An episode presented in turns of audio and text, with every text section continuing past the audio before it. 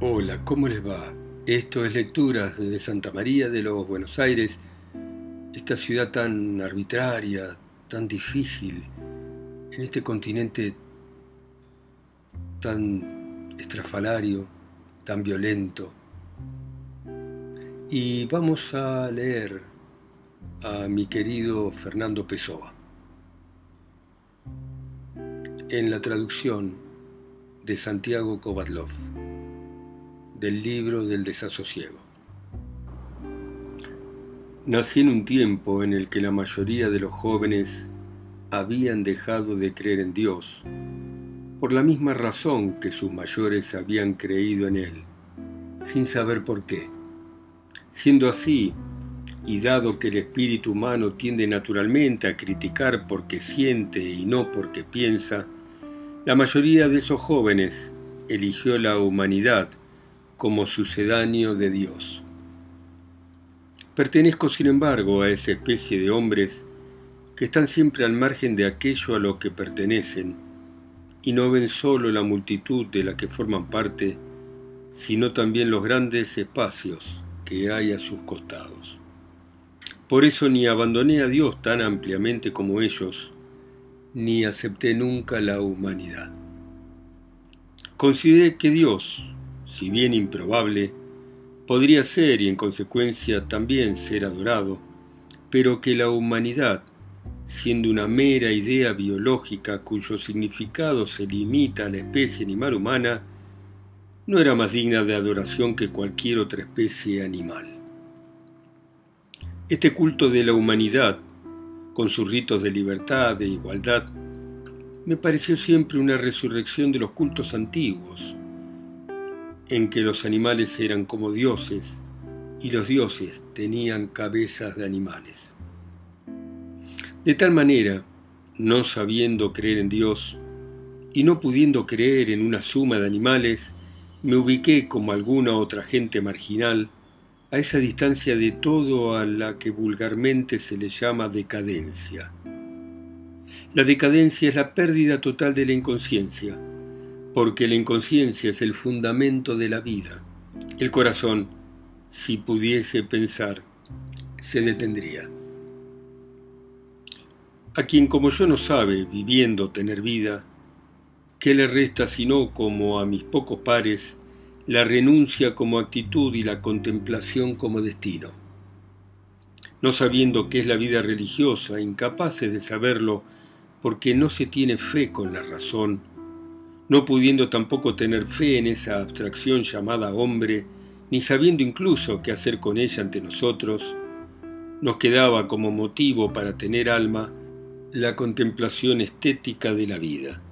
Y así, ajenos a la solemnidad de todos los mundos, indiferentes a lo divino y desdeñosos de lo humano, nos entregamos con frivolidad a la sensación sin propósito, cultivada en un epicureísmo refinado, como conviene a nuestros nervios cerebrales.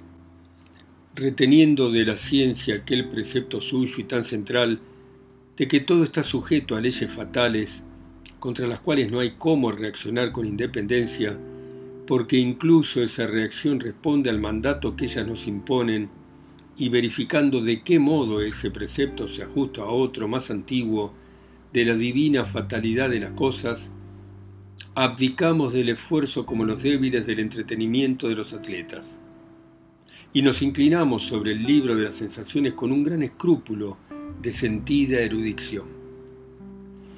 No tomando nada en serio, ni considerando que nos haya sido dada como cierta otra realidad que la de nuestras sensaciones, en ellas nos amparamos y a ellas las exploramos como a dilatados territorios desconocidos. Y si nos abocamos asiduamente no sólo a la contemplación estética, sino también a la expresión de sus modos y resultados, es porque la prosa o el verso que escribimos destituidos de la intención de querer persuadir al ajeno entendimiento o estimular la ajena voluntad, son apenas como el dejar oír su voz por parte de quien lee, un acto que no aspira sino a dar plena objetividad al placer subjetivo de la lectura. Sabemos bien que toda obra debe ser imperfecta, y que la menos segura de nuestras contemplaciones estéticas será la de aquello que escribimos. Pero imperfecto es todo.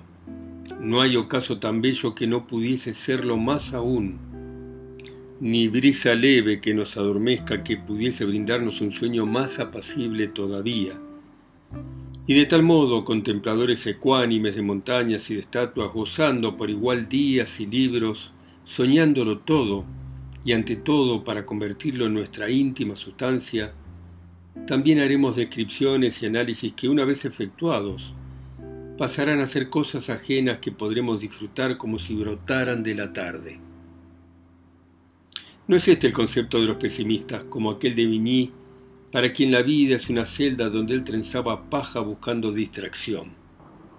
Ser pesimista es tomarlo todo como a la tremenda, y esa actitud es una desmesura y una molestia.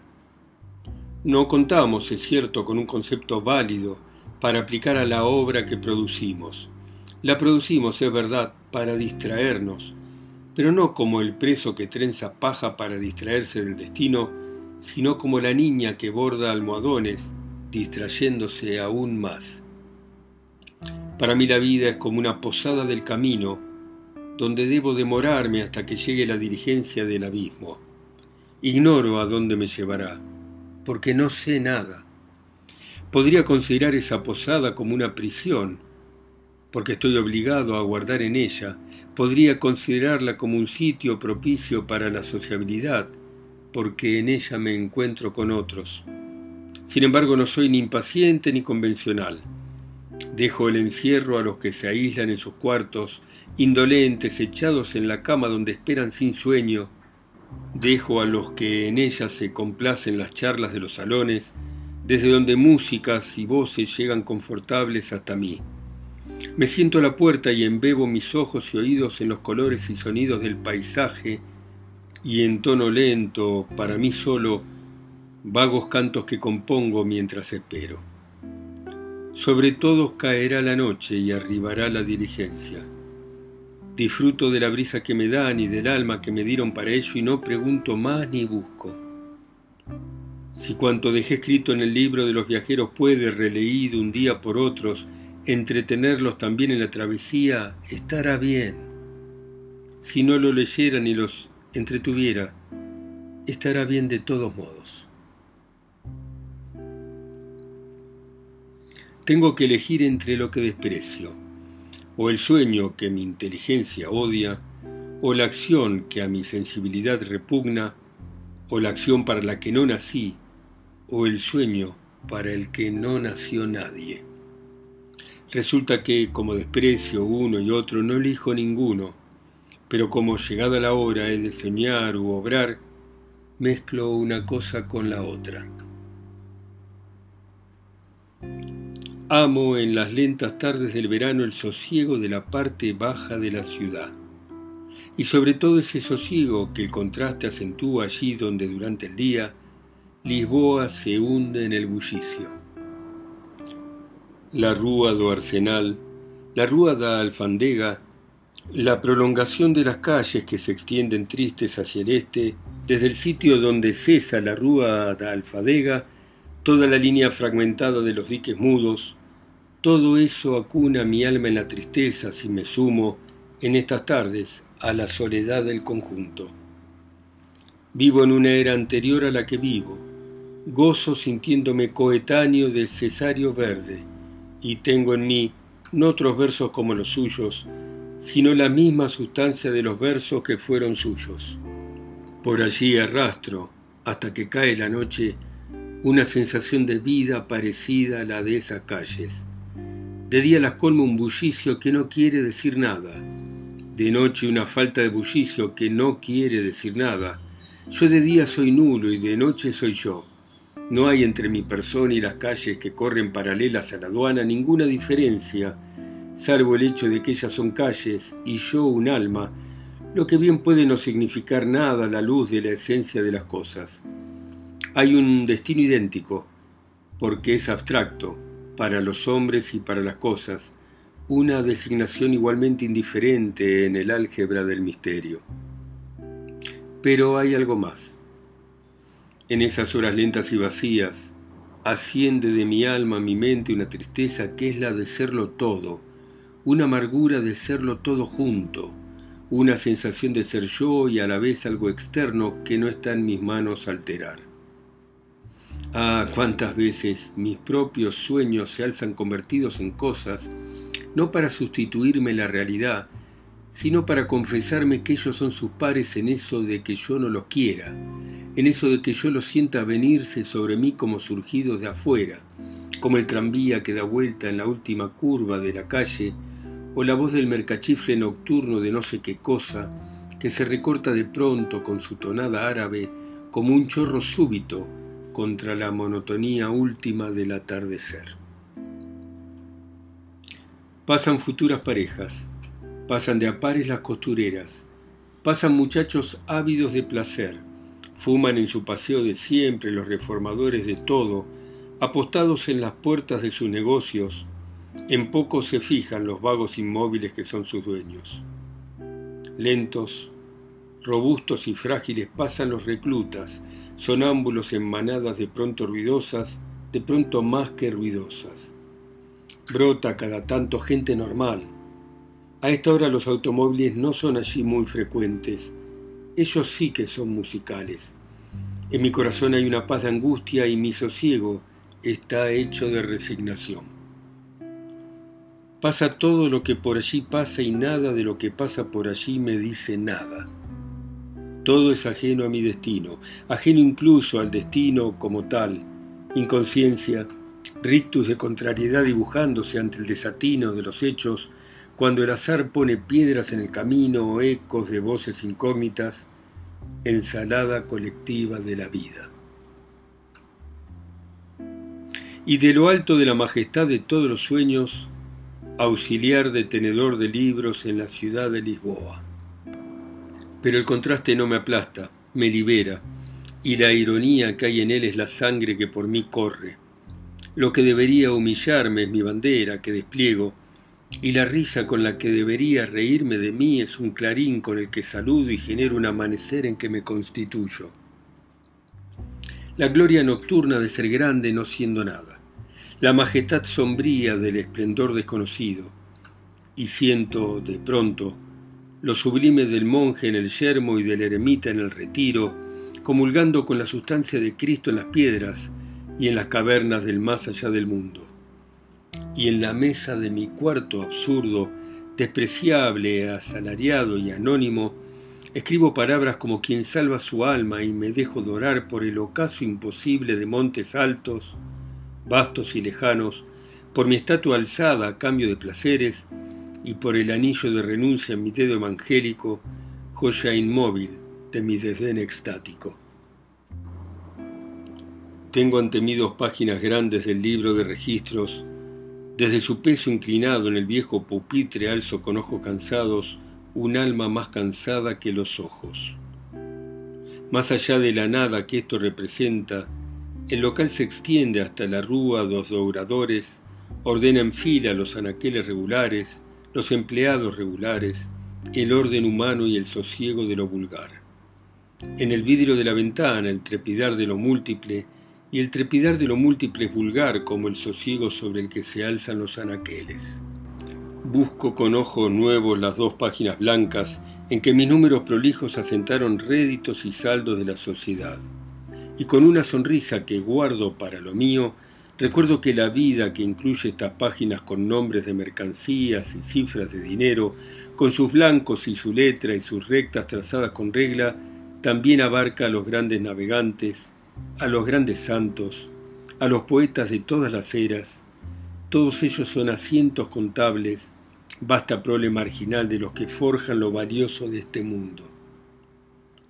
En el mismo registro de un tejido que no sé cuál es, se me abren las puertas del Indo y Samarcanda y la poesía de Persia, que no es de un sitio ni de otro, hace que sus cuartetas sin rima en el tercer verso sepan ser un apoyo lejano para mi desasosiego. Pero no me engaño, escribo, sumo y la escritura avanza, trazada normalmente por un empleado de esta firma. Hoy en uno de los devaneos sin propósito ni dignidad que conforman gran parte de la sustancia espiritual de mi vida, me imaginé liberado para siempre de la rúa dos dobradores, de Vázquez el patrón, de Moreira el tenedor de libros, de todos los empleados, del cadete, del chico y del gato. Sentí en sueños mi liberación como si mares del sur me hubiesen ofrecido islas maravillosas aún no descubiertas. Sería entonces el reposo, el arte consumado, la realización intelectual de mi ser. Pero de repente y en el despliegue mismo de ese ir imaginando que yo cumplía en un café durante ese feriado modesto que es el intervalo del mediodía, una impresión de disgusto me asaltó la ensoñación. Sentí que me apenaría, sí. Lo digo como si lo dijese circunstancialmente, me apenaría. El patrón Vázquez el tenedor de libros Moreira, el cajero Borges, todos los buenos muchachos, el chico alegre que lleva las cartas al correo, el muchacho que se ocupa de todos los envíos, el gato tierno, todo eso se convirtió en parte de mi vida. No podría dejar todo eso sin llorar, sin comprender que, por peor que me pareciese, era algo de mí que dejaba con todos ellos, que al separarme de ellos se asemejaba y equivalía a media muerte. Por lo demás, si mañana me apartase de todos ellos y me sacase este traje de la rúa dos dobradores, ¿qué otra cosa haría? Porque algo habría de hacer, ¿no es verdad? ¿Con qué otro traje me vestiría? Puesto que algún otro traje habría de vestir. Todos tenemos un patrón Vázquez, visibles para unos, invisibles para otros. Para mí se llama realmente Vázquez, y es un hombre sano, agradable, que a veces puede ser brusco, pero sin lado de adentro, interesado pero en el fondo justo, con una justicia que falta a muchos grandes genios y a muchas maravillas humanas de la civilización tanto de derecha como de izquierda. Quedará para otros la vanidad, la sed de más riqueza, la gloria, la inmortalidad. Prefiero al Vázquez hombre, mi patrón, que es más tratable en las horas difíciles que todos los patrones abstractos del mundo. Considerando que yo ganaba poco, me dijo el otro día un amigo que es socio de una firma próspera por los negocios que realiza con el Estado. Te explotan, Soares. Su exclamación me recordó que es cierto, pero como en la vida todos tenemos que ser explotados, me pregunto si valdrá menos la pena ser explotado por el Vázquez de las mercaderías que por la vanidad, por la gloria, por el despecho, por la envidia o por lo imposible. Están los explotados por el propio Dios y son profetas y santos en la vacuidad del mundo. Y me amparo como lo hacen en sus hogares quienes los tienen en la oficina amplia de la Rúa dos Douradores. Me acomodo frente a mi mesa como en un bastión contra la vida Siento ternura, una ternura que linda con el llanto, por los libros ajenos de los cuales llevo como auxiliar la teneduría, por el viejo tintero del que me sirvo, por la espalda curvada de Sergio que llena remitos a unos metros de mí. Amo todo esto, tal vez porque no tengo nada más que amar, o quizá también porque no hay nada que valga el amor de un alma, y si tenemos, porque así lo manda el sentimiento, que dar amor, tanto vale darlo a mi pequeño tintero como a la gran indiferencia de las estrellas. Bueno, muy bien. Dejamos por ahora acá nuestro querido Fernando Pessoa, que escribe el libro del desasosiego como Bernardo Soares. En su Lisboa, en su pequeño trabajo, este extraordinario hombre que llenaba y llenaba libros contables. Gracias por escucharme ustedes en sus países, ciudades, continentes o islas. A mí que estoy acá solo y lejos, en Santa María de los Buenos Aires. Chao, hasta mañana.